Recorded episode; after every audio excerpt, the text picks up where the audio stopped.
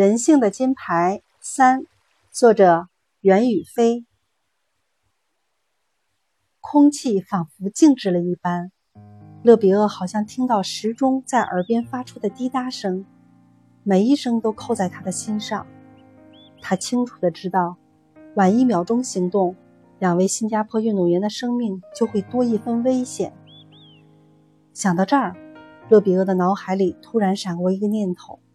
生命比荣誉更重要。于是，勒比厄迅速地把船只划向了两名新加坡运动员。在凶险的水流当中，勒比厄费了九牛二虎之力，把两名落水的新加坡选手拉上了赛艇。两名新加坡选手得救了。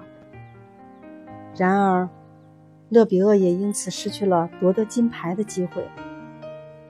尽管如此，勒比厄并没有放弃比赛。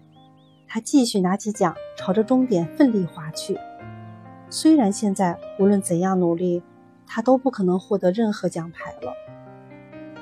到达了终点后，他正想悄悄地离场，可谁知道，通过电视直播，勒比厄在比赛中救人的场景被全世界的人看得清清楚楚。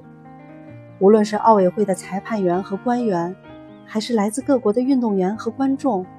无一不被他深深的感动了。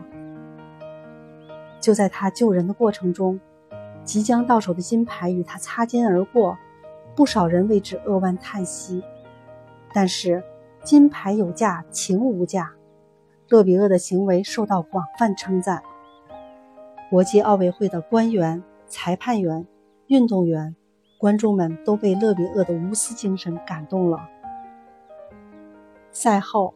经过讨论，国际奥委会郑重宣布，根据勒比厄救人时所处的实际位次，时任奥委会主席的萨马兰奇亲自授予他一枚比金牌还珍贵的奖牌。